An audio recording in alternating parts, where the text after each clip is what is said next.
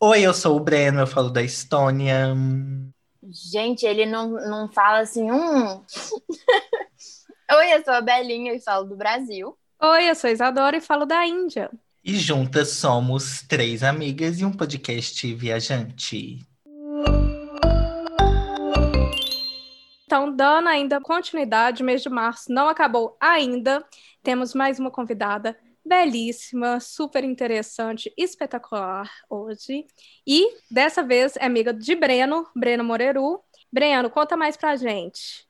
Hoje estamos reunindo aqui o multiverso das amigas e eu tenho uma conta muito certinha das mulheres que eu admiro muito, que eu tenho na minha vida.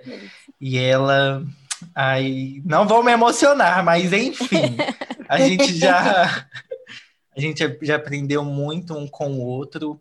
A gente tem uma história muito doida, né, de que a gente morava em BH, aí a empresa onde a gente trabalhava não deu muito certo e como ela não é brasileira, sim, temos a convidada internacional. Ela é Nossa, venezuelana. A gente está muito chique. Depois ela foi morar em Buenos Aires, eu fui morar na Polônia, e da Polônia eu catei ela, falei assim, aí, quer vir trabalhar aqui? E ela falou assim, olha, eu quero. Nesse momento ela estava na Venezuela, e ela foi para Polônia, e a gente saiu da Polônia juntos, eu vim para Estônia, ela foi para Portugal, mas no meio dessa história ainda tem muito rolo que a gente vai tentar destrinchar aqui porque ela não se resume só aos lugares que ela morou, mas também uma pessoa que é luz por onde passa. Mingote, oh. Se apresente. Já tô quase chorar, mas obrigada, Breno. Então, eu sou Natália Mingotti, eu sou venezuelana, como o Breno falou. É, a minha família é da Itália, então eu sou primeira geração nascida lá na Venezuela. E pronto, como o Breno falou, eu já me mudei um monte de vezes, é, mas realmente o lugar que me marcou muito foi Belo Horizonte. Assim, realmente eu falo que sou mineira do coração totalmente. E, e pronto, eu acho que a vida, essa palavra que está muito agora, assim, que todo mundo fala, reinvenção e não sei o que, acho muito superficial, de algum modo, né? Muito simples é, mas eu acho que não é só reinvenção, é você aceitar as mudanças, porque acho que nós temos dificuldades em aceitar que nós mudamos, que o que muda não é só fora, que mudamos Sim. também dentro. Uhum. E eu tive que fazer isso, e em parte esse, esse processo foi entender que a minha casa sou eu, porque com tantas mudanças e sendo mãe, assim, com uma criança, porque eu tenho um filho de 19 anos, eu tenho 43, assim, não sou tão novinha como você. Então, é, cada mudança era criar um lar para mim e para meu filho. Não era só muda e pronto, era ter uma consciência que eu precisava criar um lar. Então, e, e essa essa incertidão, né? Essa sensação de cadê a minha casa? Estou longe da minha família, estou longe dos meus amigos, estou longe de todas as minhas referências. O que é uma casa? Assim, como que faço um lar? Aí eu comecei toda uma viagem de autodescobrimento que realmente a casa sou eu, é meu corpo, é quem eu sou. E, e essa sensação que então te dá um, um chão que não é paredes, que não é um teto, que é uma coisa interna. Então, pronto, é isso. E eu já fiz muita coisa, já vi aulas, já pronto, já fiz muita, muita coisa. Nossa, Ai, pronto, é isso. Faz todo mundo Meu chorar Deus. já os primeiros dois minutos, e é isso, acabou, fiz o podcast. Eu já queria fazer o jabá pela Mingote, porque ela falou de casa e ela tem um podcast também, que é Sim, Una Mujeres na Casa. Sim, se você quiser praticar o seu espanhol, coloca lá, a gente vai deixar a descrição no na nossa, Sim. a gente vai deixar Tudo o link bom? na descrição, tá? E ai, o sotaque da Mingote é muito gostosinho de ouvir, gente. Muito! E é um privilégio, porque assim, é, quando a gente começou a conversar e se aproximar, eu era muito enciumado com minhas amizades. Agora não, né? Agora eu tô aqui compartilhando amizades. Esse podcast é uma eu prova sou... de. eu sou essa pessoa que compartilha as amizades, eu misturo os núcleos, entendeu? Eu gosto Sim. de misturar, e aí um amigo é. conhece o outro. O podcast da Mingote, para mim, é quando a gente não pode conversar, eu vou lá e vou escutar. E aí, toda vez que eu escuto, eu, falo, aí eu bombardeio ela, né, de áudio, mensagem, etc. Lógico. E aí eu discuto mentalmente enquanto eu estou escutando. Enfim, é perfeito. Escutem.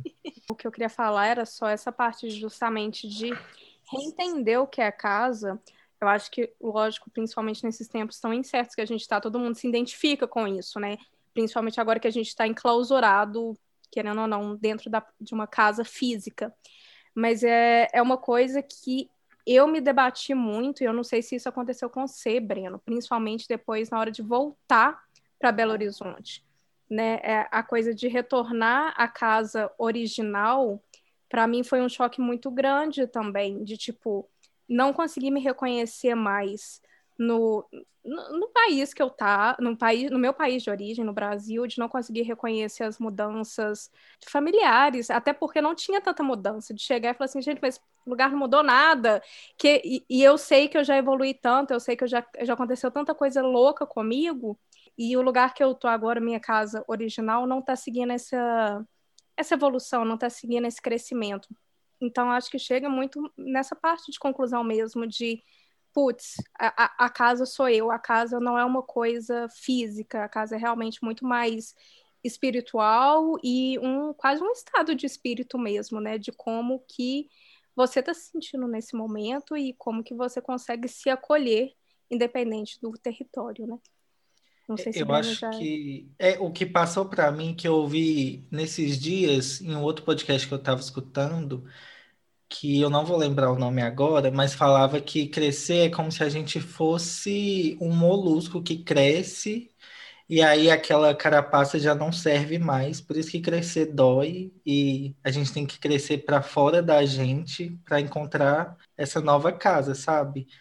Hoje eu vejo que eu foi muito difícil voltar do intercâmbio Sim. na Suécia para o Brasil, porque minha mãe não me reconhecia, eu mudei demais.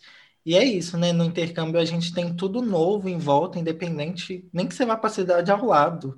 Você vai passar por muitas mudanças e, e tentar reorganizar essa casa de dentro é muito difícil porque a gente não para para fazer isso.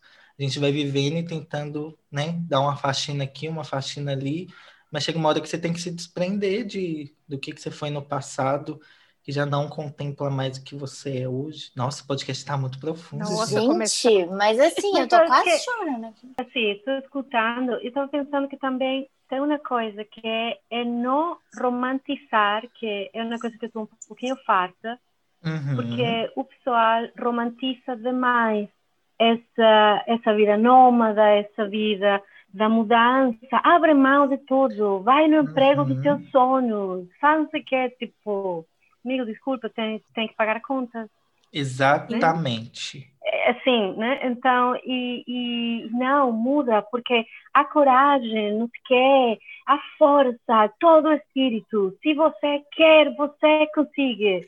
Olha, desculpa, tem muitos dias que eu só quero ficar em cama, embaixo do edredão, não me fala, eu só quero chá quente e pronto e não quero nada. E, e, e, isso não me faz fraca, isso não me faz uma pessoa que não consiga, isso me faz humana.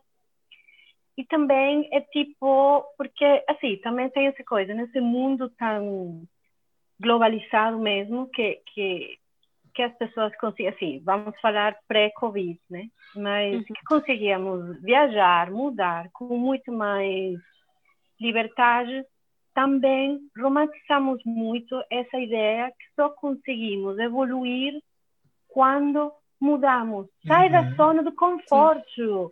Não faz. Ah, desculpa, sabes quanto tempo eu demorei para construir a minha zona de conforto? E tu me vais falar para eu ir embora? Não, uhum. desculpa, não quero. Não, eu amo, adoro minha zona de conforto. Não quero deixar ela. Então, eu acho que também é ter tipo um respeito pelo percurso que cada um de nós tem, sabe? Assim, porque a gente, assim, cada um tem uma história diferente, então achar que, olha, é que a felicidade é você ir embora. deixa tudo, larga tudo, vai. Olha, para você foi ótimo, mas para outra pessoa o percurso e o desafio é ficar, Uhum. fazer uma Sim. vida que tenha um sentido ficando. Então, assim, é, é, sabe, é tipo, eu acho que o grande, o grande, a grande, como se fala, a grande tanga que nós temos agora é achar que temos vidas superiores, que tem uma vida superior. Ah, eu sou Uhum. vegan, eu sou mais evoluído. Não, assim, porque eu também sou vegan, só que eu sou muito hipócrita eu como carne, eu como... mas eu maioritariamente sou vegana. Mas eu não, Uhum. não, assim, mas eu não quero mais rótulos assim na minha vida. Eu sou, sou humana e mulher. O peso da bandeira, né? Meu Deus do céu. Eu Sim. também já cansei, pra mim não rola. Inclusive, vou soltar um vídeo hoje sobre isso. Vai lá no meu canal. Aí. Pra gente ouvir a Natália falar disso. Ai, que esquisito chamar de Natália, Mingote. Mas enfim. Ai, Mingote. Mingote já passou por muita mudança. E assim, para outras pessoas que passaram por outras mudanças e ainda preferem esse estilo de vida nômade, ok, mas eu acho que as pessoas têm mais que entender hoje em dia, principalmente quando a gente tem tantas vidas, né, sendo compartilhadas online, etc., é olhar para as suas circunstâncias. Porque eu, a, a Mingote viu muito de perto, em primeira mão, tudo que foi, tipo, que eu passei na Polônia, e eu vi em primeira mão tudo que ela passou na Polônia, porque a gente morou lá junto praticamente todo o tempo que eu fiquei lá. E, gente, não é fácil quando você não tem uma rede de apoio. Não é fácil quando você volta a ser analfabeto com 20, 30, 40 anos de idade. Não é fácil você não ter referencial de nada, de não querer sair na rua, de não saber que temperatura é essa, que pessoas são essas, que comida é essa. Eu acho que eu só consegui, assim, sobreviver a essa experiência porque eu tinha amigos e Mingote estava lá e a gente ficava nessa troca de muleta. Eu era a muleta dela, ela era a minha muleta e juntos a gente caminhava no, na velocidade que dava, porque nem isso a gente podia cobrar. Nossa, 100%. Você foi falando isso, só foi me dando os flashbacks aqui na Índia, o- Uhum. na, os perrengues que a gente já, que eu já passei, os perrengues principalmente do primeiro ano, né? Porque igual quando você estava na Polônia, foi o primeiro ano na Polônia em si, né? É muito disso, de você, a questão de ser analfabeto, por exemplo. Gente, quantas situações, quantas festas já fui e ainda Uhum. vou, porque não mudou a situação, de estar assim, o que que esse povo tá falando, o que que essa galera tá, tá comentando. De ir em reunião profissional e no meio da reunião trocar para hindi e eu não saber se Uhum. eles estão, o que que a chefe tá falando, se tá falando coisa que é é minha responsabilidade ou se ela tá mandando outra pessoa tomar responsabilidade, é, tomar as minhas responsabilidades, ou se tá realmente, sei lá, xingando meu trabalho, não sei, de ser realmente clueless, de, de não entender o que que tá rolando e ser totalmente fragilizada por essa situação e ter que descobrir um jeito de conseguir se manter nesse rolê para você conseguir sobreviver no lugar que você se propôs a ficar, né? Pelo menos naquela fase dessa, da vida, né? Quando as pessoas falam que, ah, eu quero ir para o Brasil, elas pegam um motivo, geralmente, tá? Não estou generalizando, mas é o que eu ouço, e eu ouço muito disso porque eu moro fora. Então as pessoas ficam, ai, nossa, que não sei o quê, e pega esse motivo como o único norte dela, e não olha para o redor para o que ela já tem. Ela tem estabilidade, ela tem família, ela tem a língua dela Sim. toda, tudo ali está ao redor, e essas coisas a gente só vai aprender a valorizar, a entender a importância que elas têm justamente quando você não tem elas. Porque você só foca no, ah, eu vou sair porque eu quero isso, e aquilo e aquilo. Só que o que você está renunciando também, você está trocando, né? É uma troca Sim. que às vezes pode ser muito injusta, dependendo das circunstâncias do, do novo destino. Esse podcast eu vou só escutar, gente. Porque, assim, em Belo Horizonte, Eu- nasci em Belo Horizonte e estou. Apenas. Mas Assim, mas com muita vontade de ir embora. Agonia morar aqui. Eu vejo o tanto que você já mudou nesse tempo que a gente se conhece. Não sei se você percebeu Ah, isso. muito. Foi. Sim, mas é isso que, o, o que eu tava pensando, assim, que vocês estavam falando, que muita gente fica assim, nossa, minha vida só vai melhorar quando eu sair daqui, minha vida só vai melhorar quando eu mudar, que não sei o quê. E esquece não. de olhar que, tipo assim, nada vai mudar se você não mudar por dentro. Uhum. Sabe? Independente do lugar que você está. Acho que se sua vida tá ruim, você tem que olhar para você primeiro do que para o lugar que você tá. Claro que o lugar pode ajudar ou, ou atrapalhar. Né? Atrapalhar, né? é, é verdade. É? Então, isso pode atrapalhar. Mas a gente tem que olhar para dentro primeiro. E eu acho que o que eu mais fiz nos últimos tempos foi olhar para dentro. E eu acho que foi por isso que eu mudei tanto, assim. O que eu mais tenho dado prioridade nessa vida é terapia. Principalmente com a pandemia. Então, assim, o máximo de mudança que eu tive foi sair da casa da minha mãe. Que é uma mudança muito grande. Muito né? grande. Não é pouca coisa? Não, não é, pouca, pouca coisa. coisa. Olha, não você coisa. Sai, você sai do berço, né? Você sai de, debaixo da asa e, e vai se virar. Eu estou vivendo agora o outro lado, porque meu filho já mora sozinho. Ele não mora ah, comigo. Sério? É duro, é. é Conta assim, o lado da ele, mãe. Como ele você tá, se sente? É horrível. É, é tipo, eu não sei como que eu sou mãe se eu não estou o dia inteiro, olha, assim, escovar os dentes, olha, assim, comiste, olha, e, o, e a coisa para a escola, olha, assim, como que é ser mãe sem isso? Então, eu também estou a descobrir como é que eu sou agora, com 43 anos, que meu filho tem 19 e que acabou de começar uma vida semi independente, né? Porque ainda precisa de ajuda, precisa, mas já começou também era assim, parte da decisão de mudar aqui na Europa era justamente isso, é que aqui os jovens conseguem sair de casa muito antes que é, nos, é, nos nossos países, né? Que nós ficamos muito mais tempo morando com os pais. E eu queria que ele fosse muito mais livre. Então, como nós temos a dupla cidadania, não sei o quê, então, olha, era assim, tipo, é, é legalmente muito simples estar cá, então vimos, fomos primeiro, é, primeiro para a Polônia, para papá, mas a ideia sempre foi que meu filho tivesse a chance dele começar a ter uma vida, porque, pronto, é, é, eu eduquei ele para ser livre, e nós estávamos falando disso ontem, porque agora estamos em um momento de redescobrir como é a nossa ligação afetiva. Já passamos por muitos momentos muito difíceis, muito, muito, muito, muito, muito, muito difíceis. Então, como é que nós vamos a dar uma importância ao amor que temos um por outro? Como que vamos salvar isso?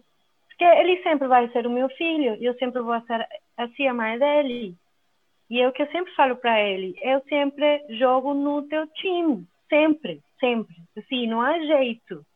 Tu não podes, tipo, assim, assim, é o que eu falei para ele sempre, não há nada que você pode fazer que vai fazer que eu te ame menos.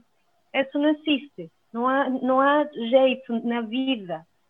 Então agora é, estamos a descobrir como é isso de ser mãe e filho, mas que não mas que não partilhamos casa, que não partilhamos o dia a dia. Então, por exemplo, ontem saímos a andar, assim, o Porto, que é uma cidade super linda. Então, assim, saímos a andar. Então, obviamente, é muito bonito porque temos as referências de venezuelanos eh, no estrangeiro. Uhum. Então, ficamos fazendo piadas um pouco tipo, mas olha o povo como faz essa coisa. Não, sério, sim, não dá. Enfim, fica um pouco nessa cumplicidade, mas aí foi muito bonito porque estava um cara em uma praça eh, tocando o eh, violão, cantando nas músicas, não sei o que, e ficamos lá a escutar o cara cantando, nós com ele, sabe, uma coisa super simples.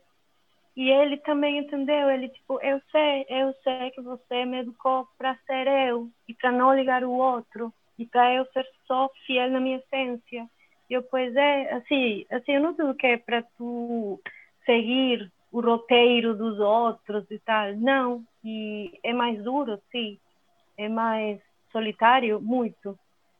Mas eu acho que vale a pena, vale a pena. Acho que viver pelo roteiro dos outros não compensa. Eu acho que minha mãe vai estar escutando esse podcast agora, chorando nesse momento. Sim. Nossa. Beijo para minha mãe que vai estar escutando aí agora. Beijo, Simone. É porque assim, não tem fórmula certa para viver, né? E às vezes a gente inconscientemente vai buscar no outro uma resposta que tem pra gente, mas a gente desiste, tá? Eu tenho entrado muito nesse embate também de história de vida, sabe? Assim, né? Não posso falar, nossa, porque eu tenho a jornada, mas já passei por muita coisa, por mais que seja um curto período de tempo. E aí eu fico pensando, tipo, ai, por que que fulano foi assim, fulano foi assim, por que que comigo é assim? Porque é o jeito que eu nasci. E eu, foi um, um assunto de terapia, porque eu lembro que eu estava no terceiro ano e aí eu estava estudando uma coisa na literatura que era sobre determinismo, que é basicamente pau que nasce torto, nunca se endireita, menina que quebra mãe quebra cabeça, que é aquela pessoa que, tipo, nasce ali, cresce ali, morre ali. E, de certa forma, eu rompi muito com isso da família que eu cresci, das oportunidades que a vida até então tinha pré-estabelecida e eu consegui romper com isso. Claro que não foi fácil e que não foi do jeito que deveria ser, né? Que é tipo contar com privilégios financeiros e etc, etc. Mas rolou, sabe? Só rolou porque eu não inconscientemente, talvez eu não estava buscando no outro, mas é, olha, eu tenho essas possibilidades dentro das minhas circunstâncias, o que, que vai rolar? Até a gente entender que a gente tem que olhar para a gente e não olhar para o outro, ai, a vida pode dar uns tapas na cara muito pesado. Ou às Sim. vezes não, às vezes a pessoa nasce assim e, gente, ser a gente é muito bom. Agora que eu estou descobrindo como que é ser eu, assim, no alto dos 27 anos, não tem fórmula certa para começar, porque por mais que eu faça terapia há um ano, agora, agora que eu estou colhendo os resultados, tipo, você não abriu a porta, encontrou você, deu um abraço e aí, agora somos juntos. Não. Porque, né, a gente está falando de mudança, hum, tudo é fluido. Até porque tem, às vezes você abre a porta, te encontra, dá vontade de fechar a porta e sai correndo, né? Tudo para Nossa, e amigo, isso que você está falando de terapia foi uma coisa. Ou, muito engraçado. Como sempre, a gente está muito sincronizado, né? Isso foi um papo que eu discuti com a minha psicóloga sexta agora. Porque a gente está ainda no, na parte de rever o caderninho das coisas que eu anotei ano passado. Já comentei desse, do, do caderninho uhum. das resoluções que eu tinha para esse ano. E uma das coisas que eu escrevi, eu já tinha esquecido completamente. Eu escrevi: eu quero ser, é, é, ficar orgulhosa da minha história, eu quero ser feliz na, é, pela história que eu tive até agora. Foi um dos pontos que a gente discutiu. E aí ela me, a, a Beatriz, fofa, beijo, parou tudo e falou assim: e aí, você é feliz? Você está orgulhosa da, dessa sua jornada até agora? E eu falei assim, gente, é engraçado, né? Eu escrevi o caderno faz três meses, nem faz tanto tempo assim. E a fase que eu tô agora é uma fase tão louca já, já mudou tanta coisa. Ter essa realização de que, beleza, gente, igual o Breno falou, a gente não tem uma vida longa, a gente não é tão mais velho assim. Mas de ter a consciência de que a gente já passou por tanta coisa que poderia dar errado, mas tanta coisa boa também que fez a gente quem é agora, que não vale a pena, né, trocar, não vale a pena ter aquele momento de brilho eterno de momento sem lembranças e deletar tudo, sabe? Sim.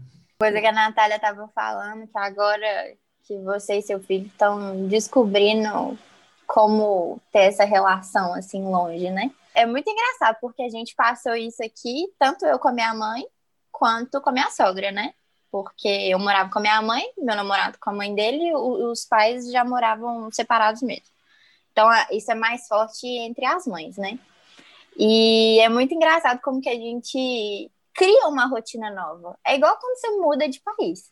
Você cria uma rotina nova e dentro dessa rotina você encontra coisas que te fazem bem, sabe?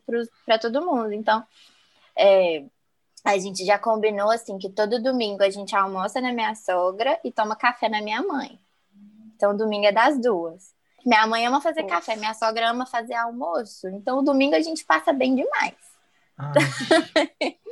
Isso é privilégio, viu? Não é bom? É maravilhoso. Então, assim, a gente vai criando essas pequenas coisas que antes não tinha. Antes o final de semana era para mim e para o Luiz. A gente ficava junto demais, ou lá na casa dele ou na casa da minha mãe. Aí agora não, final de semana é das, das sogras. Então a gente vai para casa da minha, da minha sogra, almoça, fica um tempo lá, depois vai para casa da minha mãe, aí assiste filme com ela, que ela gosta muito de assistir filme. O dia inteiro fica eu e minha mãe mandando meme no Instagram, mandando coisa engraçada. Aí uma manda para outra, aí manda decoração, aí manda isso. Aí ela me liga de vídeo. Então é muito gostoso, sabe? Assim, é, é uma coisa diferente. Acaba que as brigas diminuem bastante Uhum. Porque não tem tempo para brigar, né? Nossa, sim. E se começa a brigar também, eu só falo, então tá bom.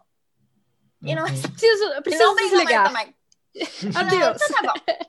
E a briga não rende. É ótimo, sabe? Então acho que vocês vão acabar descobrindo pequenas coisas assim que, se, que sejam muito gostosas entre vocês dois. Às vezes tá eu e minha mãe assistindo a mesma série, eu falo, qual episódio você tá? Ela, ah, eu já tô nesse episódio. Falei, nossa, já aconteceu isso. E a gente vai conversando assim, agora mais de longe por conta da pandemia, né? Foi seis meses depois que eu mudei para cá, começou a pandemia. Então eu fiquei muito tempo separada da minha mãe. E, e, ela falava assim: ah, você não vai precisar de mim mais. Minha mãe passou por um, um, um tempo bem pesado, assim, de ficar triste, de falar: minha vida não tem mais sentido. Então eu falei: mãe, você é louca? Como que eu não vou precisar de você? Eu falei: pelo amor de Deus, nessa pandemia, acho que eu fiquei uns quatro meses sem ver ela. Eu chorava, falei: eu quero minha mãe. Igual o menino pequeno. Eu sei, amiga. Entendo. Então, assim, é uma mudança, mas por mais que doa, é muito gostoso também. É um ciclo novo. E vai acontecer vários outros ciclos. Quando um termina, vai começar outro completamente novo. Então. E às vezes estão acontecendo tudo ao mesmo tempo também, amiga. Sim, sim. também. Exatamente. Também. É, eu, eu queria saber, Mingote, assim, você que já passou por muitas coisas e que está passando por um ciclo muito intenso, como eu quero saber como que é de você esse processo de construir o lar, porque para mim ele chega depois de tipo um mês, dois meses que eu tô no lugar, numa casa específica, ou que eu tô, sei lá, onde quer que eu esteja, e sabe, simplesmente você acorda e já tá na atmosfera. Como que é para você que funciona isso? Acho que é, é, um, é, um, é um conjunto de coisas. Acho que é entender o espaço. Porque sempre tem, tipo, cantinho da casa, né? Tipo, ai, esse cantinho é ótimo para eu me sentar a ler e beber uhum. um chá. Ai, mas esse cantinho é ótimo. Assim, é tipo, descobrir qual é a linguagem da casa, que para mim também tem muito a ver com a luz, porque eu sou uhum. completamente é, junkie da luz, eu preciso ver onde está a luz então, eu sempre estou procurando, assim, cada janela, e, e, e então é isso, onde está a luz, para eu é, me movimentar no dia, mas realmente eu acho que o que mais para mim me dá sensação de lar é quando eu reconheço, é quando eu enxergo que já estou criando memórias, que já há lembranças, que esse lugar começa a ter uma lembrança, que pode ser, eh, não sei, que eu acordei e, e, e já tipo, olha, que ótimo, aquele jantar que tivemos com amigos, não sei o quê, ou, ai, certo que aqui eu deixei o meu livro, tipo, já, é, é, é, assim, é como um gato, é como um processo de um gato, que vai, tipo, cheirando a casa, vai passando o rabinho por todos os lados e acho que hajas, ah, é aqui. É uma coisa muito inconsciente, mas para mim tem que ver também, por exemplo, eu tenho eh, as minhas chávenas, as minhas eh, xícaras, que têm viajado comigo por todas as minhas casas, todos os países.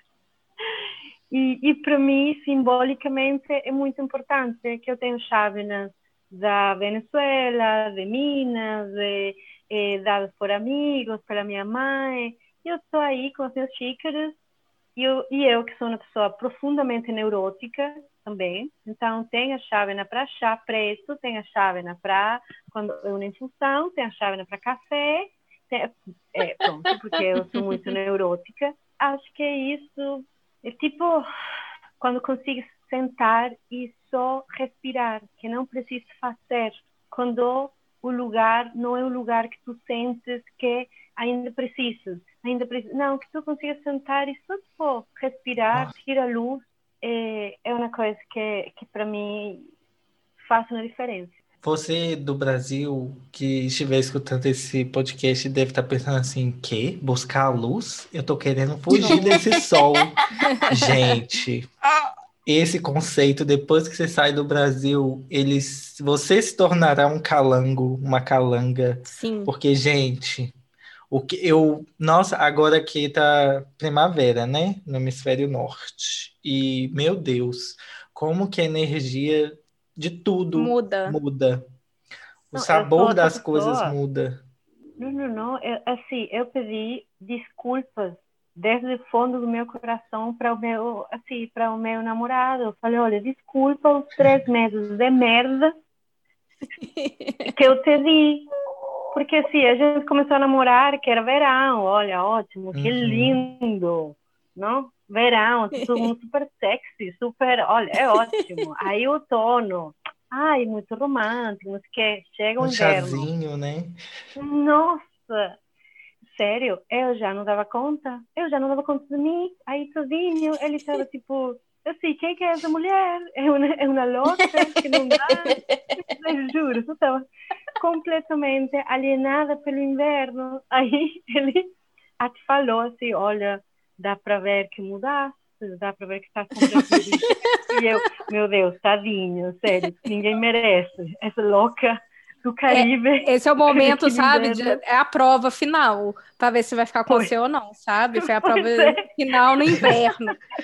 Gente, mas aqui já é completamente ao contrário, pelo menos aqui em casa. Porque o Luiz, o Sou Luiz, ele é muito quente, ele sua. Então, no calor, ele fica extremamente mal-humorado. Se eu chego perto dele, ele já começa a suar. Ele, "Ai, amor, desencosta, pelo amor de Uhum. Deus. Sabe assim? Aí, na hora que vai começando a ficar friozinho, a gente consegue sentir o amor no ar, entendeu? A gente volta a ficar perto um do outro. Não, Porque eu no calor frio. não tem condição. Não, não, não. Aqui é muito Ah, quente. Pra você ter ideia, hoje, aí eu tô aqui no escritório, né? Essa porta que tá aqui atrás de mim, a luz vem direto da janela, passa pela porta forte, mas tão forte, que ilumina a casa inteira. Aí hoje de manhã, como eu estou dormindo na sala, porque meu namorado tá com Covid, então eu tô dormindo na sala. Aí eu acordei, uma luz na minha cara, eu tô assim, nossa senhora, eu vim, fechei a porta do escritório, deu uma, uma, uma penumbrinha, eu tô assim, agora eu consigo dormir de novo. Ah, de não. tanto sol. Eu, Ai, sério, amiga. não, eu, eu sou eu sou completamente Caribe. Eu amo a luz, eu, eu, eu sou assim, mas assim, desde que eu estava ainda lá na Venezuela, eu tive sorte, sempre morávamos em, em, em casas com muita luz, com janelas muito amplias. Então, para mim, a luz é tudo. E, e, e no inverno, Sim. que aqui no Porto, assim, que era assim, outra coisa, mas olha, você vem da Polônia, o inverno é muito pior, não sei o quê. Ok, mas não é uma comparação. Um, um, que não é uma comparação. Dois, Polônia inteira é um inverno. O país está pensado para um inverno. Então, tudo tem aquecedor, tudo tem do- não sei o quê. papá. Aqui no Porto, não. Assim, uma cidade muito linda, mas os prédios são velhos, assim, é outra coisa, é muito úmida. Chove, chove, chove, chove, chove, chove, chove.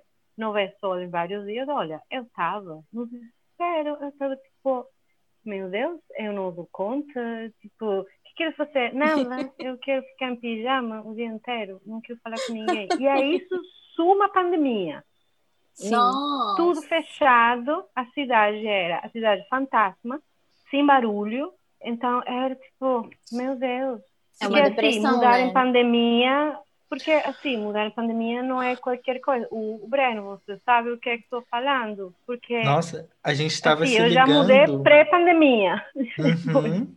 É, quando, tipo, a gente tinha várias conversas, desde que eu cheguei aqui, desde que a Mingote chegou em Portugal, pelo menos semanal a gente tinha que se ligar e bater aquele bom papo de trocar receita, falar de homem, Respirar e fundo. músicas da Ariana Grande também, que a gente é muito Também. fã, que eu converti Porque eu ela. escuto a Ariana Grande quando estou com saudade do Breno. Bonitinha. Eu juro, sério, juro. Não tô com saudade do Breno. Eu, eu escuto a Ariana Grande. Opa. Ariana Grande, poxa, chama a gente para um show, cara. Eu sei que você está escutando esse podcast. Gente, mudar em pandemia, é, todo mundo fala, que, as pessoas que eu converso aqui, que essa cidade é, é, outra coisa, que acontece festival no verão e tal. Quando eu cheguei aqui, Nossa. tava até muito bom, que ninguém tava usando máscara, tinha aglomeração, os números Ai, eram saudade. muito baixos, tipo, sei lá, 20 contágios no país inteiro. É muito pouco por dia, né? E aí, de uma hora para outra, isso mudou, né, com a cepa do Reino Unido, que chegou aqui, foi explodiu o número de casos. Mas mudar em pandemia, sim, em estado de isolamento social, acho que eu e a Natália a gente já estava há muito tempo. E quando a gente teve que ir para casa, ficar em casa e fazer quarentena, não foi uma grande mudança para a gente, não. Mas a, acho que a mudança, sair de um país, nossa, eu tive minha passagem cancelada três vezes em um mês. Aí aqui, parênteses, parênteses. Era ótimo, porque durante a pandemia, lá, lá em Rzeszów, lá naquela cidade perdida da Polônia, assim, tinha várias semanas que não era permitido você partilhar com pessoas que não moravam na mesma casa, né? Ok, um. Uhum. E só o supermercado ficava aberto. Então, como a gente é a dona de casa mineira, nós fazíamos dates no supermercado. Então era super engraçado, era os dois, como assim, e aí batíamos o papo no supermercado para poder sair, conversar, e aí depois cada um ia para sua casa com as compras, mas sim, não tínhamos dates no supermercado para não ficar isolados, era o date. A coisa que a gente fazia. Delícia. Nossa, e só isso salvava, porque Tipo, eu só encontrava a Natália, a Natália só me encontrava, porque não tinha mais ninguém. Era tudo. Nossa, e assim, a gente sabia de todos os preços. Tínhamos nossos supermercados Nossa, dona favoritos. de casa mesmo. Total, dona de casa total. Gente, vocês não assim, fazem fim ideia. Fim de semana era supermercado, brechó e cozinhar. Uhum. E falar de homem. E falar de homem. Eu acho que é legal também, Mingote, você contar pra gente como que sua vida profissional foi se moldando de acordo com tudo que foi acontecendo geograficamente e internamente. Nossa. Então, eu estudei letras e eu fiquei 12, 15 anos, assim, eu fiz o, o curso, depois tirei o mestrado em estudos literários, mas sempre de aulas na escola e na faculdade, mas aí, por exemplo, quando eu tava, quando eu fui fui a morar no Brasil, que a gente coincidiu nessa nessa empresa, eu estava trabalhando lá na parte de conteúdo, é, localizar conteúdo, criar conteúdo, era uma parte mais de marketing, que eu não tinha experiência de fato, tipo, empírica, mas para mim era muito uma uma uma possibilidade de conhecimento, de aplicar conhecimentos que eu já tinha em outra área. Então, Sim. rolou mais ou menos fácil. Aí fiquei lá dois anos e pouco, né? Não, mentira, mentira. Menos de dois anos, porque o visto vencia aos dois anos. Hum. Aí, como empresa, foi uma loucura. Não, dois ou três, enfim, o que seja. É, pronto, fui embora. Aí eu voltei, fui em Buenos Aires não nos sentimos bem. É, Buenos Aires é uma cidade maravilhosa, mas para viver é, é, é dura.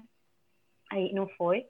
Voltamos para Caracas e em Caracas foi muito bom porque eu tinha muitos anos já que não morava lá.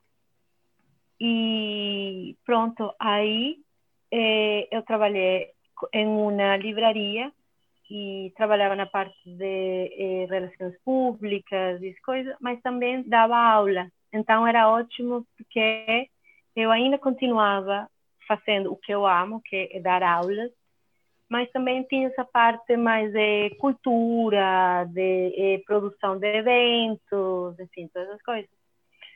E aí, vamos na Polônia, eu nem sei como que eu consegui convencer o que era o chefe da gente de que eu podia fazer o trabalho que eu fiz lá, porque eu não fazia ideia, assim, Facebook, Instagram, eu era só usuária. Eu não fazia ideia de nada, mas eu, mas eu consegui convencer ele que eu sabia tudo. Cheguei lá, sim, foi assim. Não, e pior era, um, que eu sabia de redes sociais, sabia de Facebook, sabia de Instagram, sabia de YouTube. Minha filha, YouTube só assim, de vez em quando, para ver alguma receita, ver alguma, assim, escutar alguma música. É, assim, eu sou de outra geração, eu não, eu, não, eu não tenho isso na minha cabeça. Mas olha, assim, e do outro lado, que eu estava no dia nas fofocas. Eu nem sabia quem era é, Ariana Grande, quem era Shawn Mendes, quem era. Juro, eu era tipo assim, o dia inteiro era Breno, o que é esse aqui? Se não, é, é, a Viv, né, que é a nossa amiga de, de Irã, então assim, era o dia inteiro. Olha, desculpa, assim, quem que é esse aqui? Não, esse é um cantor, que é papapá. Eu, ah, o que, o que? Olha, assim, eu fiquei na época que Lady Di morreu, uma coisa assim. Eu sou dessa data. Eu não conheço nada agora, na, nada. Então, pois, então era assim, uma grande impostora lá. Não foi tão difícil porque a minha parte era mais gerir e era mais pensar a estratégia, o conteúdo. Eu sempre discutia com os que sabiam, que era o Breno e a Vivi. Então, eu estava tranquila, porque essa parte de gerir o pessoal, para mim, olha, assim, assim, eu já tinha experiência, mas essa parte, juro, era super engraçada. Não, porque e o CPR e o não sei o quê, e esses códigos, eu tipo, claro, óbvio, que corre no computador, Google, o que que, o que você está falando? Eu juro, eu não fazia ideia, eu não fazia ideia mas eu aprendi, eu aprendi e quando eu, assim, e quando eu peguei o canal em espanhol, o canal não tinha nem 100 mil eh, seguidores e depois de um ano e um pouquinho eu deixei ele que faltavam só 10 mil para chegar a um milhão. Uau. Então eu fiquei super orgulhosa porque eu aprendi, e eu aprendi muito bem. Então muito, foi ótimo. Sim. Foi, foi, mas foi ótimo. Então, deixei isso, vim para cá no Portugal com o dinheiro que tinha da empresa, né, que fomos todos, eh, fomos todos eh, mandados embora. Todos não, mas assim, a maioria, né?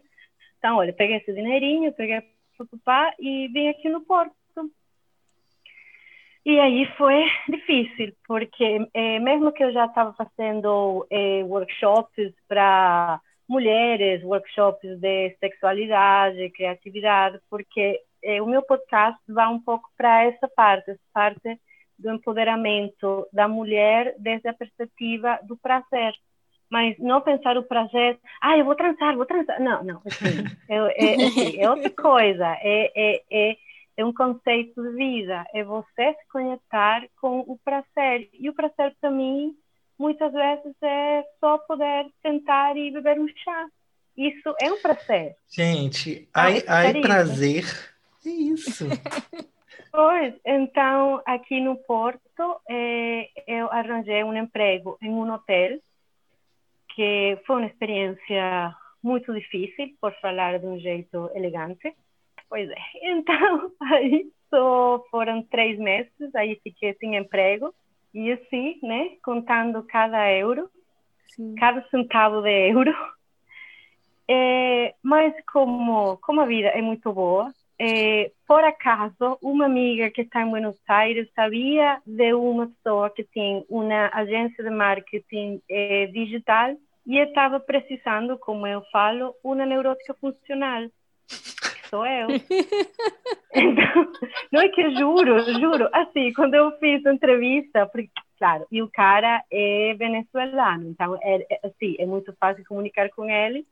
Quando ele falou, o que precisava, eu tipo, ah, pois é, mas o que você precisa é uma neurótica funcional, que sou eu. E ele morreu de rir. mas é, é assim, então, hoje em dia eu trabalho freelance com essa agência, mas também, finalmente, decidi sair do armário e é, tenho um empreendimento de cozinha. Que é uma cozinha saudável. Então, por exemplo, nesse momento é uma cozinha vegana italiana, mas que tem uma piada, tem tem tem uma coisa para dar um um plus. Então, por exemplo, eu faço pesto sem queijo, tá? mas tem brócolis. Eu faço a bolognese, que é o molho típico italiano que todo mundo gosta, mas com lentilhas. Eu faço, então, é tipo uma reinterpretação dos sabores, da parte dos sabores da infância. Então, olha, estamos aí. E, e o nome que nós decidimos, porque é um projeto em conjunto com o meu namorado, é Bom Sabor, Bom Amor. Porque para mim a comida.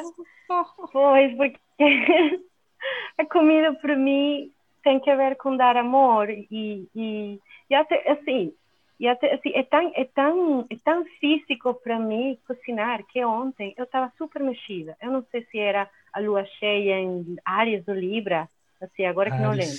Áries. Áries, não era? Pois, eu estava louca, eu estava assim, completamente maluca, completamente maluca.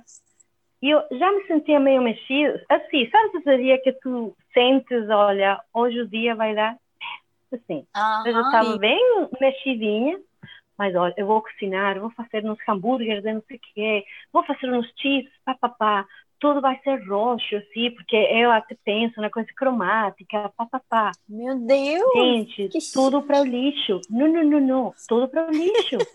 Mentira! Tudo para o lixo. Ficou tudo horrível, incomível, incomível. Obviamente, eu fiquei com muita culpa, porque pensei, como que eu vou jogar comida no lixo, assim? Mas Sim. não dava para comer, juro, não dava para comer.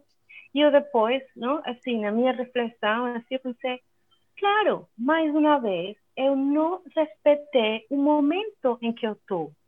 Que é uma coisa que nós temos que fazer é tipo, olha, não estou, não estou para cozinhar, tudo bem, assim, ninguém vai morrer ou no trabalho, olha, assim, é, assim, era como vocês estão falando, tem dias que não tens carisma, tens dias que não tens emoção, que não tens o amor aí. Então, assim, vais esforçar? Não. Olha, corta um pãozinho, corta um queijo, corta umas coisas e pronto, comemos com o vinho, é isso. Mais uma vez, a cozinha para mim é uma conexão com amor e eu tenho que estar muito centrada em mim. 98% dos dias eu consigo, mas como sou humana, como não sou uma máquina, tem 2% dos dias que eu não consigo cozinhar e, e pronto. É falar, está tudo bem, mas para mim aceitar que eu quero cozinhar é, é ainda um desafio, ainda tenho fico com inseguranças, né? Porque eu sou autodidata, no, no, venho obviamente de uma família onde a cozinha é muito importante, mas eu nunca tirei um curso chefe nada dessas coisas. Mas eu tenho estudado, eu tenho aprendido e mas para mim cozinhar é nutrir.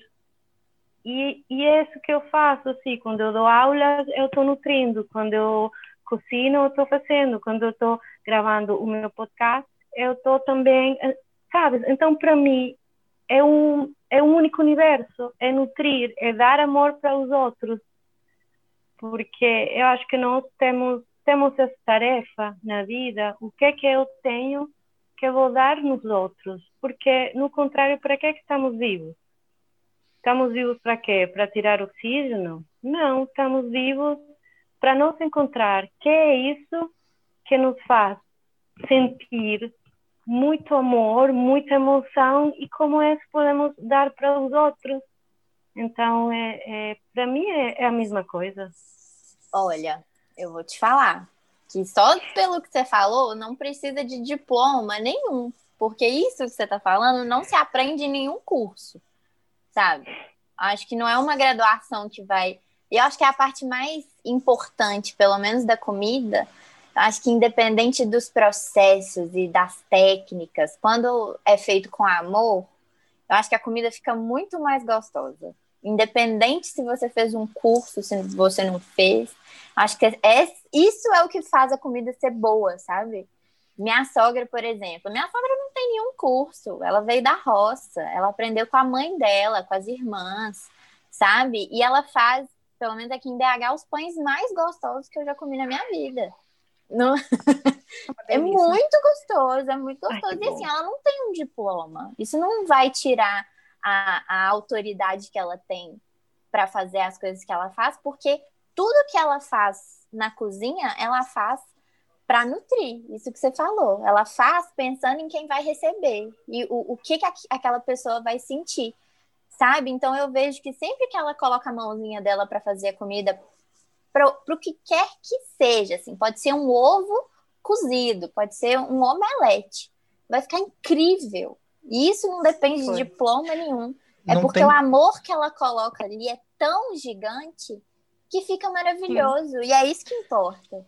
Uma coisa que isso me lembra muito é que tem muito da Prilace, tem muito da yoga, que é de, você, de qualquer intenção que você tem, sabe? E isso eu acho que é muito válido para qualquer campo, de qualquer coisa que você cria ou que né, seja uma coisa, seja uma comida gostosa para você comer, seja uma pintura igual a Bela faz de vez em quando, seja uma maquiagem, seja um design, o que quer que seja, eu acho que vai muito dessa intenção. E eu, por exemplo, isso é uma coisa que eu tendo a falar muito com os meus alunos também de design. Tipo, se você não está curtindo o que você está fazendo, querendo ou não, vai transparecer e o resultado vai ficar ruim. Vai, vai chegar num ponto que vai ser uma comida que vai ser incomível, não vai dar certo. Porque você Foi. não tá, não tá com a intenção. É, você não tá com a intenção de fazer aquilo acontecer e de fazer com amor, fazer com gosto, sabe?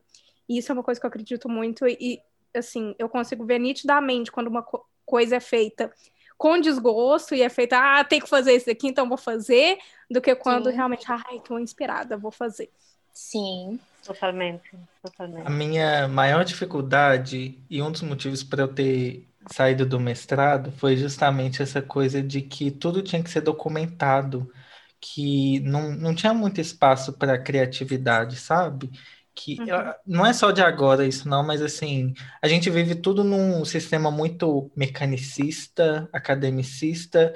Eu, e aí eu queria soltar a pergunta que é a seguinte: como que a sogra da Bela vai explicar o processo tintim por tintim de como ela coloca amor para sovar o pão?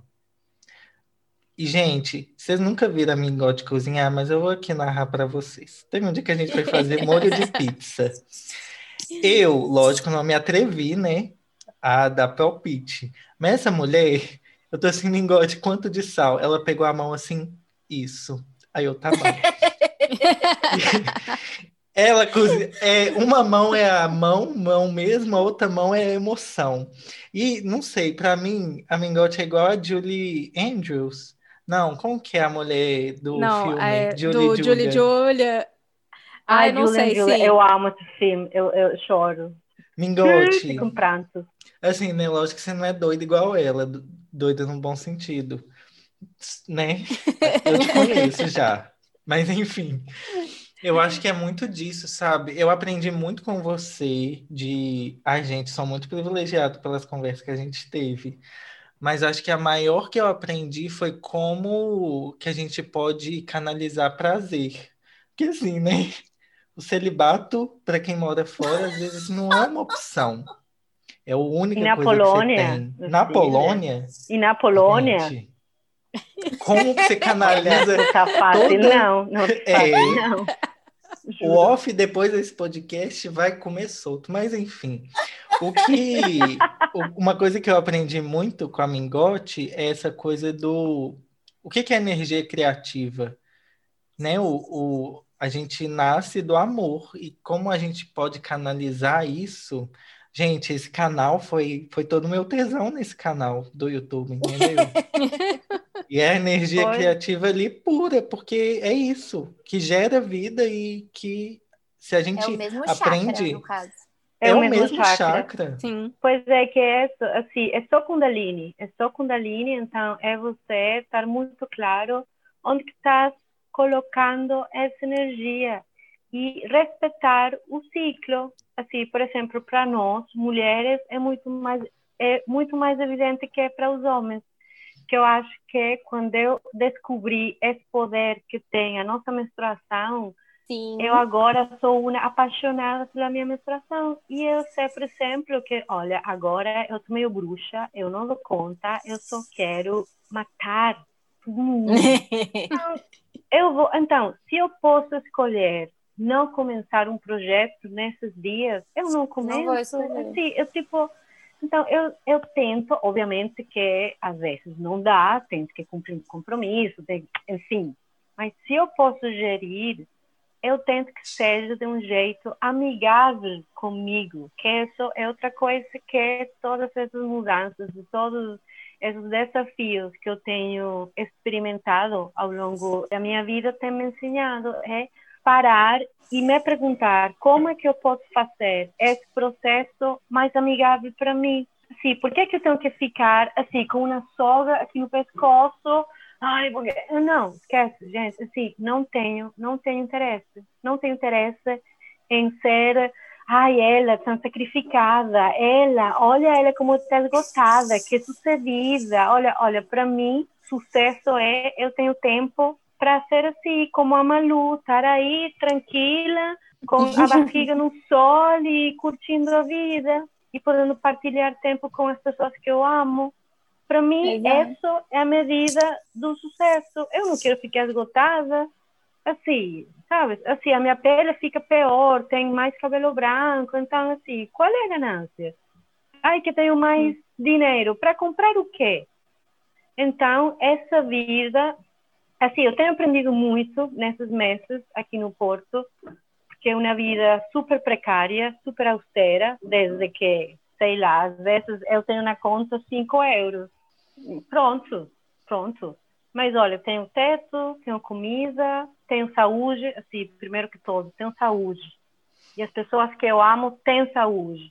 Vamos lá, sabe? Acho que obviamente que às vezes bate o desespero, óbvio, porque vês a conta e diz tipo, quando que eu vou pagar as minhas dívidas? Quando que eu vou começar a... Mas, ok, calma. E aí começas a entender realmente qual é a importância do dinheiro, qual é realmente a importância do dinheiro. Então, mudou muito, mudou muito para mim o que eu, o que eu preciso realmente obviamente, eu estou louca por ter uns saltos vermelhos espetaculares, papapá. Mas olha, realmente não preciso. Sabes? Então, e não é que eu sou iluminada, não sou Buda do Caribe, nem nada dessas coisas. Mas, tipo, como que eu posso fazer esse momento que eu estou agora mais amigável para mim? isso não tem que ver com meu filho, com meu namorado, com, com os meus amigos, com a minha família, tem que ver comigo. E aí é que o prazer é tão importante, porque o prazer pode ser até o tempo que eu passo comigo, com o meu prazer sexual, mas também o que é que eu faço por mim, as caminhadas que eu dou, as músicas, cozinhar, sabes? Então é, é, é, é isso. Acho que é é uma mudança de pensar o que é que nos dá prazer. É uma revolução. Não, eu ia falar né? igual, igual ontem que eu parei para pintar. Gente, me deu uma alegria tão grande. Tá. É tipo assim, eu, eu quando eu faço alguma coisa que eu gosto, eu fico muito empolgada. Aí eu peguei meu quadro, eu fiquei olhando pro meu quadro, aí eu mostrei pro meu namorado, olha quadro que eu pintei. Ele é muito lindo. falei, ah, deu 10 minutos, falei, você viu meu quadro? Meu quadro ficou muito lindo. E, tipo assim, eu paro, eu olho e fico assim, gente, que coisa incrível. Eu que fiz. Que legal. E, assim, parece que me transporta para outro lugar. É uma alegria muito genuína, sabe? Que Sim. outras coisas não vão me dar esse prazer que, que me dá, sabe? Pintar. É muito legal. Só queria esse adendo. Natália, a gente, você já deu tipo muitas palas do que que você faz, é, eu acho que tanto na parte do podcast quanto na parte da comida, quanto na parte do marketing. Você já foi capaz de se redescobrir de tantas formas, mas é, dentre essas muitas esferas que você ocupa, teve alguma que você sentiu extremamente empoderada? Você falou assim, gente, eu sou muito foda, sabe? Eu sou dona dessa porra toda aqui. Teve algum momento assim que você se lembra, que você ficou muito orgulhosa de você mesmo? Tem vários, tem vários. Acho Pode falar que, vários. Acho que um super importante foi o dia que eu consegui falar não para relacionamentos que me faziam mal. Quando eu consegui pôr limites sem ser grossa, sem ser chata, sem ser. Sabes, não, não, não precisas, mas tipo, falar para a pessoa: olha, eu respeito muito a pessoa que tu eres, tudo bem, mas eu não quero esse tipo de energia na minha vida, então eu vou te agradecer que não me contaste mais. Perfeita. Porque, Nossa. pois, porque assim, eu cresci em uma cultura e em uma geração que mulher tem que suportar tudo. Mulher é capaz de sacrificar tudo, porque mulher, ela aguenta tudo. Mulher, olha, não, não, desculpa, não, não quero. A outra coisa é quando eu reconheci que eu tinha o complexo de é, cachorrinho é, vira-lata, não só porque eu adoro bichinhos, mas porque eu adorava homens que eram como é, cães vira-latas. Então, foi tipo reconhecer que não tenho que salvar ninguém, que não quero salvar ninguém, não Nossa. tenho interesse em salvar ninguém.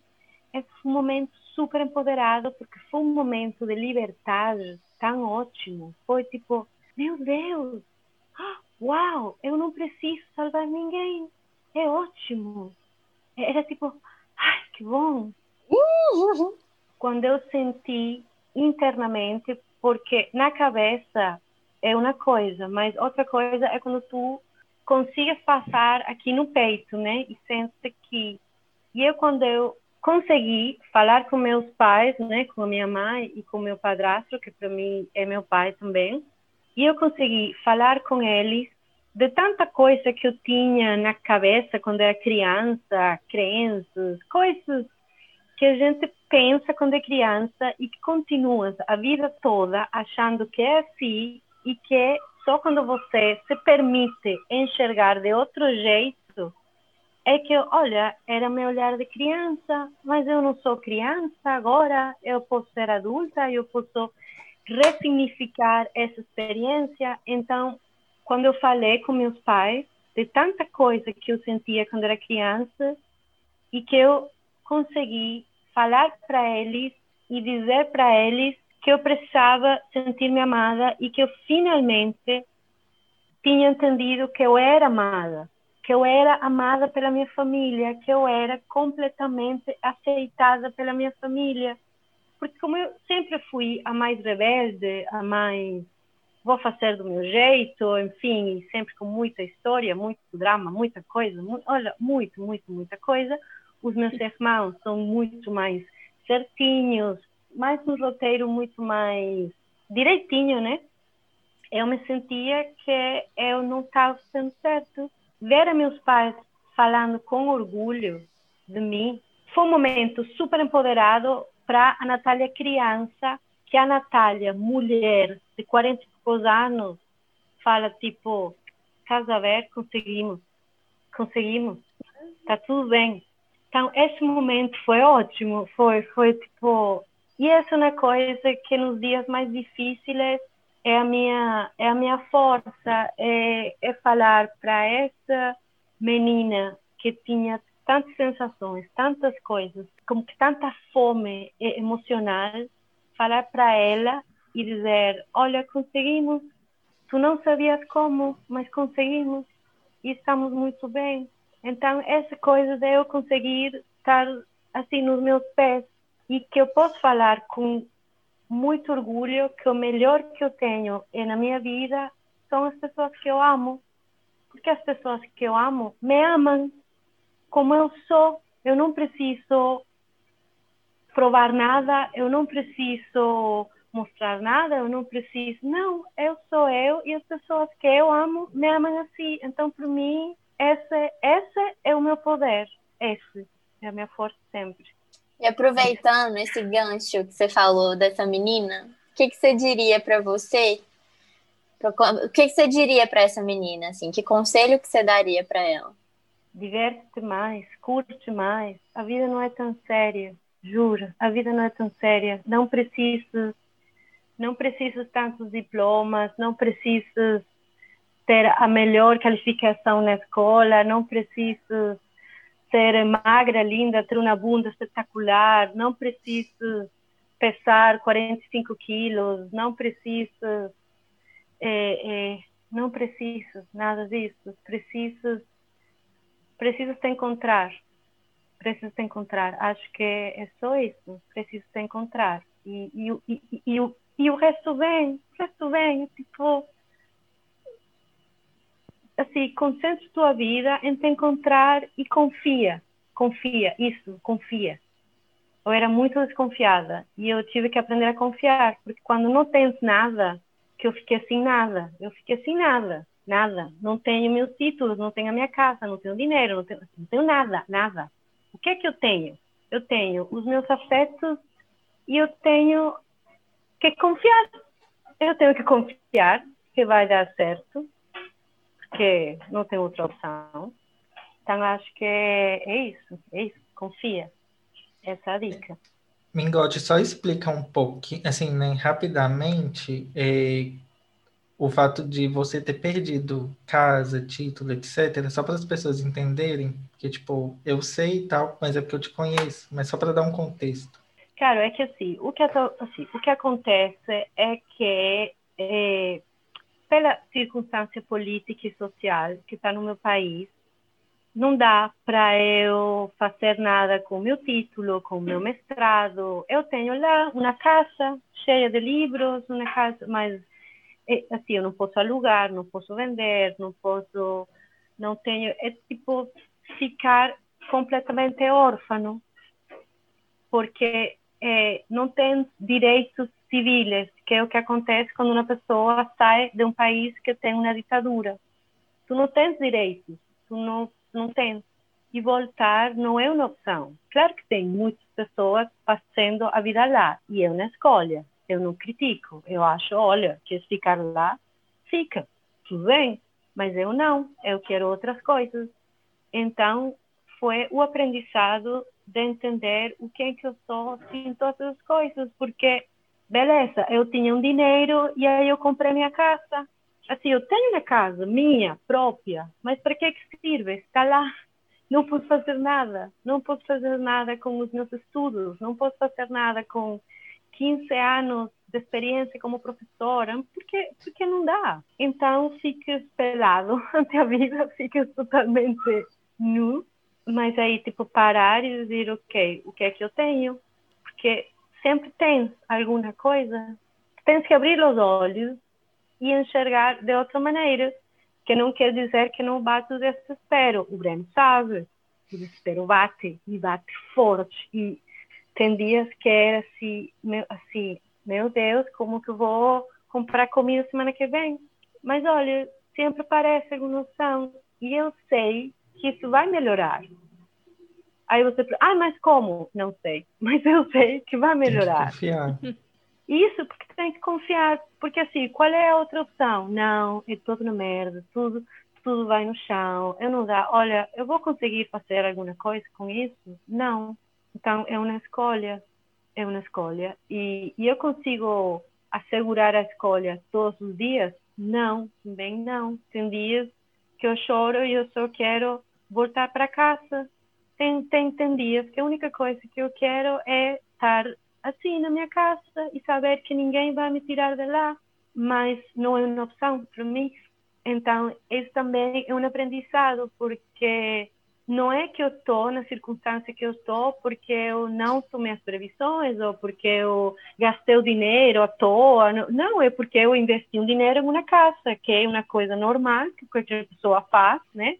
A primeira coisa que tu fazes, olha, vou comprar uma casa. Porque, olha, tem um filho, família, enfim.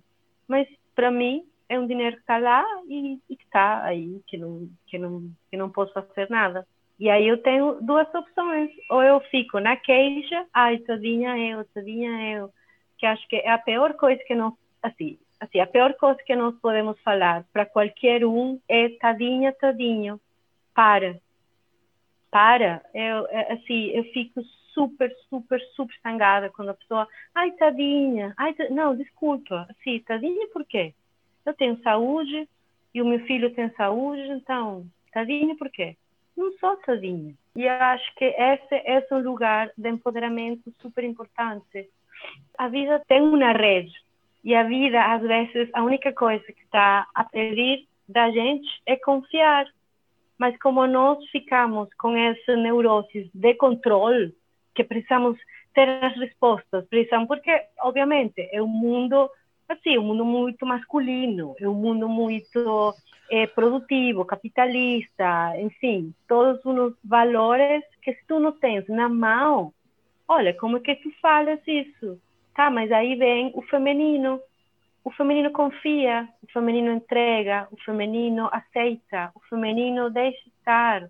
E isso acho que é importante que o feminismo comece a repensar, porque eu fico muito muito preocupada quando meninas muito novas têm tipo problemas na sua sexualidade, porque chegam a tu ponto de falar, ah, mas isso aqui me dá prazer, mas é super machista, não é? Não é feminista filha, se te dá prazer, tudo bem, não, não, assim, qual é o problema? Não, não, não, não fixe aí. E a energia feminina é uma energia passiva. Sabe quanta força é preciso para ser passivo? Muita, muita. Porque o masculino, o que pede é mover resultados, objetivos. Cadê o resultado? Cadê a coisa? Sabe quanta força interna precisa uma pessoa, um projeto, qualquer coisa para saber esperar, deixar gestar. Tipo, por exemplo, quando a tua sogra está fazendo pão, ela sabe que tem que deixar a levadura, tem que deixar não sei o quê. Se ela fica aí, olha, pão, vamos lá, não sei o quê.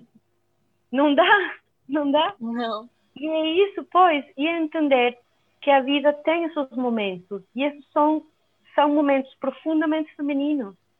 Então, entender também isso. Então, eu entendi, assim, em algum momento, tipo, olha, esse é o momento para mim ficar tranquila, não posso fazer muita coisa, vou fazer o que eu posso e também vou me respeitar, porque, por exemplo, podcast e os meus workshops estão em pausa. Assim, eu dei uma parada, porque eu preciso me entender, eu preciso entender qual é o momento que eu estou, para eu poder dar para os outros desde um lugar muito mais é, genuíno, né? Então, tipo, olha, para. E no início, assim, eu me cobrava, olha, assim, como que eu vou para o podcast? Como que não sei o que. Olha, tudo bem, parei. Vou repensar, vou sair daqui a uma semana, já vou. Ah, tudo bem. Assim, por que, que eu não posso tirar uma pausa? Qual é o problema? É essa coragem que você estava falando, né? Exige muita coragem. Muita coragem para falar assim, eu vou parar e aguentar o que está acontecendo. Ai, me gote, isso é tudo. E pensar que coragem, assim, a palavra, o que fala é a força do coração. Coragem é força do coração. Assim, não é você ficar na cabeça, é você conseguir desde outro lugar e eu acho que o mundo precisa mais disso. Eu fico super farta. Ai, mulheres, guerreiras, que não sei o que. Ai, não, que preguiça. Eu não quero ficar em briga com ninguém, eu não quero ir na guerra. Eu quero fazer amor, eu quero dançar, eu quero é, beber vinho, eu quero. Eu não quero ir na guerra, não. E mudar essa ideia que é o, que é o empoderamento feminino é a raiva Nada muda com raiva, nada. Para mim, a verdadeira revolução, a verdadeira mudança no mundo é a alegria, é o amor.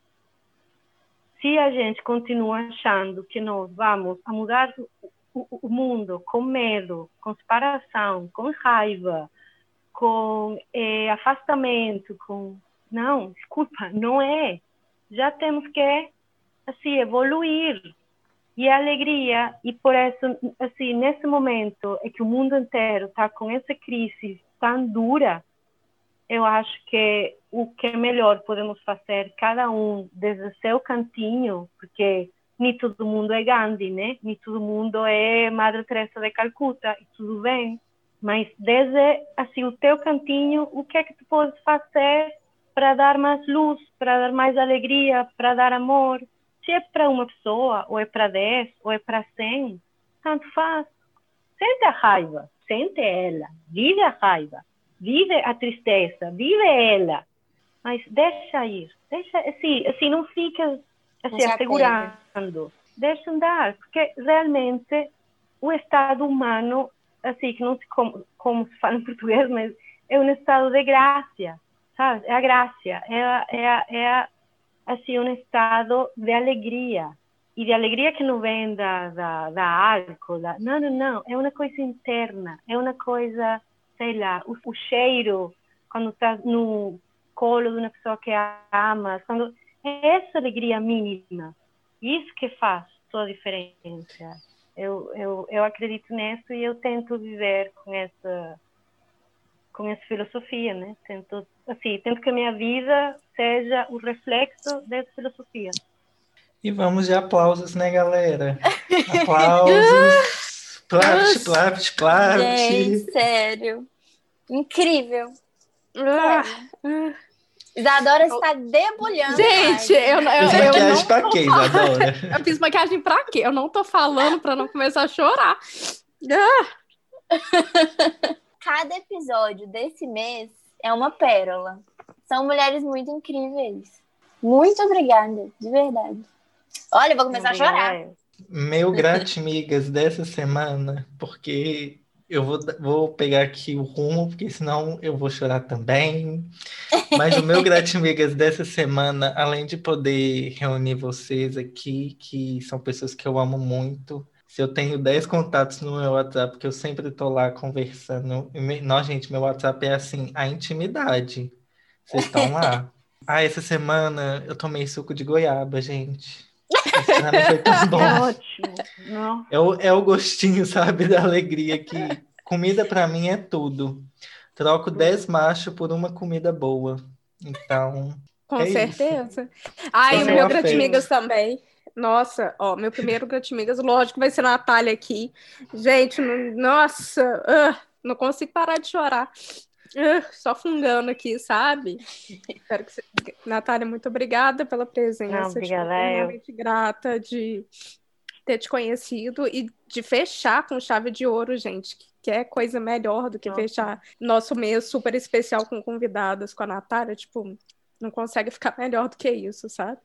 E a minha outra segunda coisa que eu sou muito grata essa semana, eu e Mozão também, a gente foi num lugar que come doce, que é um crepe muito gigante, estava muito gostoso. Foi tipo, eu vi nos stories. Gente, foi um dos melhores dias que a gente teve depois de meses, assim.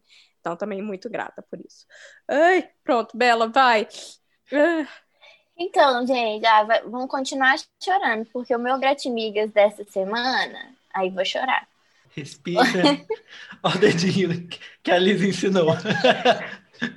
Dedinho aqui. Hoje é o 13 terceiro dia de Covid de mozão. E ele tá bem, sabe?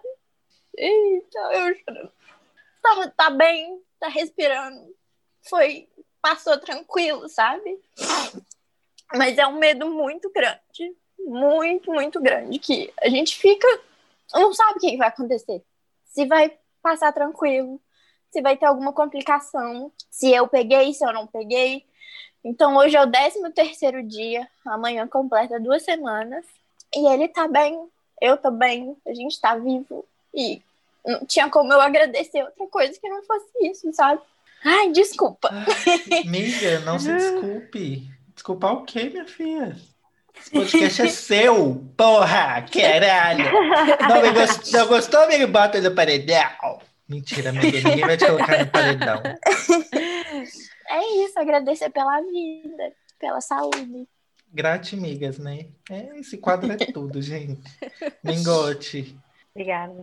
qual que foi sua gratimização dessa semana? Na semana, conseguir me mostrar totalmente vulnerável diante do meu filho e diante do meu namorado. Eu não me deixava, né? Então consegui fazer isso. E a outra coisa, ai, é comer arepas. Aqui Ai, eu vi. Nunca comi. Então, também não. Ai, minha é boca ótimo. aguou, é tá? ótimo. É, é, eu fico muito feliz. Ai, gente, arepa. felicidade comer arepas.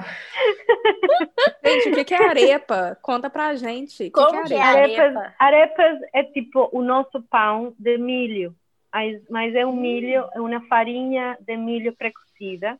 É uma farinha distinta do milho para fubá, do milho, não é a mesma Hum. coisa, é diferente. E aqui vendem em qualquer supermercado, qualquer, qualquer. Vais assim no supermercado da esquina e tem. Então, assim, tem arepas. Fico muito feliz, muito grata o tempo inteiro. É a mesma coisa. É a mesma coisa do mineiro ir para fora e achar pão de queijo, é isso. Exato. Eu acho que, eu acho que nem, nem necessariamente pão de polvilho. Polvilho. Eu acho que é polvilho. polvilho, porque não encontra nem fodendo, gente. A gente só achava essa farinha numa cidade ao lado, né? Que era tipo 100, 200 quilômetros dos Mingote, que era Cracóvia, né? Em Cracóvia, foi. Duas Aí, horas. se o Breno ia, se eu não ia, Breno, por favor, traz arepas. dois traz, pacotes, traz, por favor. Traz farinha, dois pacotes. Assim, não, mas aqui é, nessa casa, comemos arepas pelo menos duas, três vezes por semana. Ótimo. Ah. Como tem que ser. Como tem que ser, é ótimo. Eu fico, eu fico muito grata e, e também não é por, por assim, não é por ser convidada nesse espaço, mas o Breno sabe que para mim ele é um anjo, que eu amo ele com loucura e eu fico super feliz de conhecer vocês duas, porque se, se para o Breno vocês são tão importantes, é porque vocês são super foda, é porque vocês são ah. o topo do topo. Então eu fico super, super honrada, né? Estou até arrepiada de fazer parte, porque o Breno, sério, é, é, é das pessoas mais importantes assim, da minha vida. É, é, é essa pessoa que eu sei que eu posso falar qualquer coisa e ele vai estar lá. É, é, é no meu é no meu top e, e, eu fico muito grata que a gente se conheceu e, e que nós tipo nos apaixonamos um pelo outro foi amor à primeira vista na Belo Horizonte e, e continuamos e, e, que bom que ele puxou para eu ir na Polônia porque já passamos por tanta coisa e, e ainda faz. Obrigada. Ai, gente, assim encerramos com chave de ouro o mês mais especial desse podcast. Não. tá os três chorando de novo, não aguento mais, gente. Para. É, minha maquiagem escorrendo. Tivemos, tivemos choros em todos os episódios, tivemos hum. mulheres incríveis em todos os episódios. E eu tô muito feliz que a gente fez isso. De verdade. Muito uhum. feliz de conhecer pessoas muito incríveis. E isso me deixou pensando assim, quantas mulheres incríveis a gente não tem em volta, sabe? Sim. Às vezes é só parar para escutar a história de cada uma. E a história de cada uma é incrível. E eu, eu acredito que a história também de quem está escutando aqui também é incrível. E a gente sempre tem, tem coisas para aprender com quem está do lado da gente. Então, é uma sugestão para quem está aí assistindo, para para escutar a história de alguém. Com certeza Partilha. você vai aprender alguma coisa muito incrível. Partilha histórias. A gente, a gente não tem consciência nunca quando a tua história vai sarar uma ferida no outro. Então, conta a tua história, conta, porque vai fazer uma onda expansiva e, e, é isso. Eu acho que eu acho que o verdadeiro valor das redes sociais, além do marketing, além de todas as coisas, mas realmente é conectar, é fazer uma rede. Então conta a tua história, que com certeza alguém vai falar Uau, é verdade. Eu já me senti assim. Que bom que não estou sozinho no mundo. Então, Sim. É isso, é isso. Ó, oh, gente, rede, um, um tá na Estônia, a outra tá em Portugal, a outra tá na Índia, a outra tá em Belo Horizonte. Segue a gente, tá? Eu sou arroba Breno Moreru no Instagram, no Twitter, no YouTube, no TikTok. E no Spotify também, né? Segue o nosso podcast aí. Se depois de. Nossa, aperta o botão de seguir com as lágrimas que estão escorrendo aí, por favor. Nossa, né? Sim. E me segue também lá no Instagram, no YouTube, no Twitter, é arroba Belinha Oliver. No Instagram e no YouTube, no Twitter é Be Bela Oliver SD. Enfim. E um, entrando Enfim, no Instagram, você acha. acha o resto. Exatamente. E eu sou arroba Isadora Watanabe no Instagram, no Twitter, em breve no YouTube. E é isso aí, gente. E, Natália, deixa pra gente todos os seus Instagrams, todos os seus contatos, podcast. Pelo amor de Deus, mulher. Sim. Pronto. O podcast, o nome é, é em espanhol, né? É Uma Mulher é Uma Casa, Uma Mulher é Uma Casa, vamos ficar assim, Uma Mulher é Uma Casa. O, o logo foi feito por um menino super talentoso, que não vou Ah, falar quem é, mas vocês conhecem. Toda Precisamos de um designer, Enfim, né? Você tem para indicar. Pois. É, é o Instagram, é o meu, é natalia.mingotti, com dois T. E o Instagram do meu empreendimento de comida, que é, é Bom Sabor, Bom Amor, que já tem lá algumas coisinhas. Então, Vai ficar- pronto, vamos ter workshops e coisas, mas no momento é isso. Obrigada. Vai ficar Muito tudo na obrigada. descrição aqui, gente, do episódio. É só vocês clicarem, Hum. vocês vão direitinho para tudo. Muito obrigada se você escutou até aqui. Muito obrigada, Natália, por ter participado e contado pra gente essa história. Obrigado, meninos, por esse mês incrível. E aí a gente espera vocês no próximo episódio. Um beijo. Sim, um beijo. Beijo. Beijo. Foi tudo.